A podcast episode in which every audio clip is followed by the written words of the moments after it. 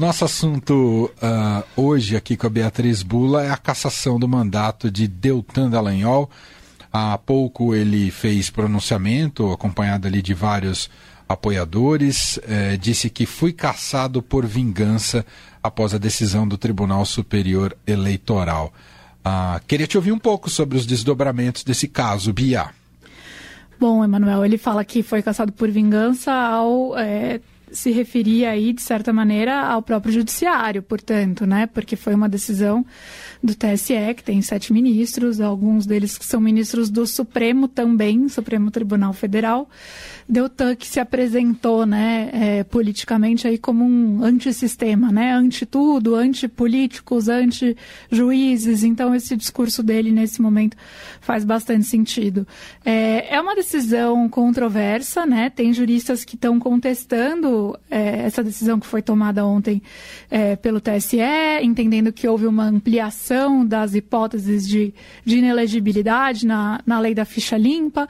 O autor, né, autor foi considerado um pai da ficha limpa, que era juiz, Marlon Reis, deu uma entrevista para o Estadão, falou que não, que ele, na interpretação dele, acredita que a lei foi aplicada na sua plenitude, mas gerou muito debate, claro, no mundo jurídico, Há reação, inclusive, de juristas que são críticos ao Deltan com relação a essa decisão.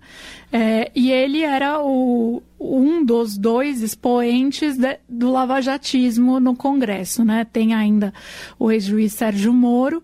É, portanto, muitos holofotes aí se voltam para o Moro, se ele se encaixaria em alguma das hipóteses de inelegibilidade, é, porque há, claro, é, uma pressão contra esses dois parlamentares por parte de vários políticos que foram, por vezes, investigados Sim.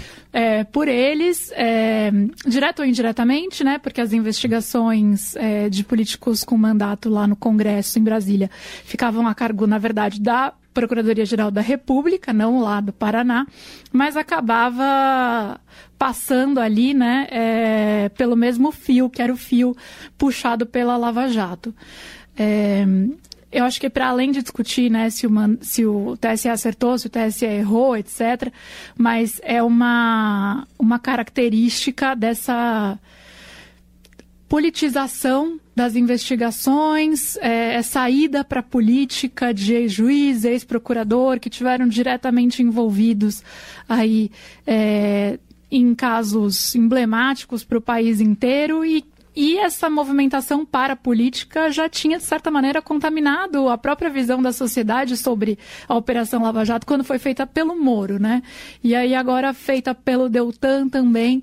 É, acaba sendo bastante incômodo, eu acho, para muita gente é, que apoiou a Lava Jato, que apoia o, o, as investigações de combate à corrupção, mas que imagina que imaginava que esses agentes estariam afastados da política, justamente para não tomarem um lado é, nessa disputa aí de direita e esquerda, essa polarização cada vez mais acirrada que a gente vê. É. E agora o Moro, o Moro fica com barbas de Moro, não, de molho. Ops. Porque já há uma pressão, até uma expectativa de que isso possa atingi-lo. Não sei se a tese jurídica em relação ao Moro pode ser tão, uh, tão objetiva e, e, e, fatal como foi para o Dallagnol, mas muita gente, a, a Rosinha Kennedy já na coluna do Estadão já disse que tem um pouco esse ambiente ali em Brasília torcendo também. E a gente sabe desde o começo do mandato uh, do, do presidente Lula o quanto esse lado do revanchismo de Lula tem se colocado de maneira muito clara, né? Contra, especialmente contra o Moro, né? E, e basta ver a reação do governo hoje, né? Que fez ali é, uma, é, uma é alusão muito... ao PowerPoint do Dallagnol, é. né?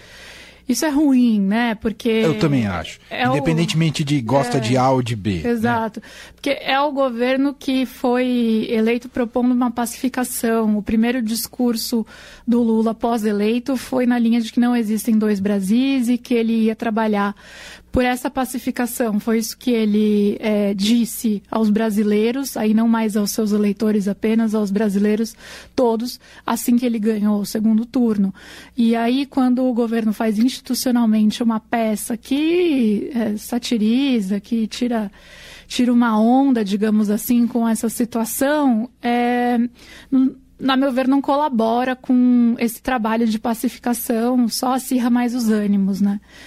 E outra, é, político é político e o governo é outra coisa, né? Então, uma coisa é na campanha, é, o Lula assumir esse discurso e tal. Outra coisa é o governo como instituição usando os Canal braços oficial do públicos governo, né? ali para é, fazer o que foi feito, né, que foi uma, uma, uma, propaganda do governo ali nos canais oficiais do governo, mas que foi é, em formato de imagem que é, copia, digamos assim, o PowerPoint usado pelo Deltan que na ocasião colocou todas as flechas de vários crimes apontar, muitos dos quais não eram nem da alçada dele, né?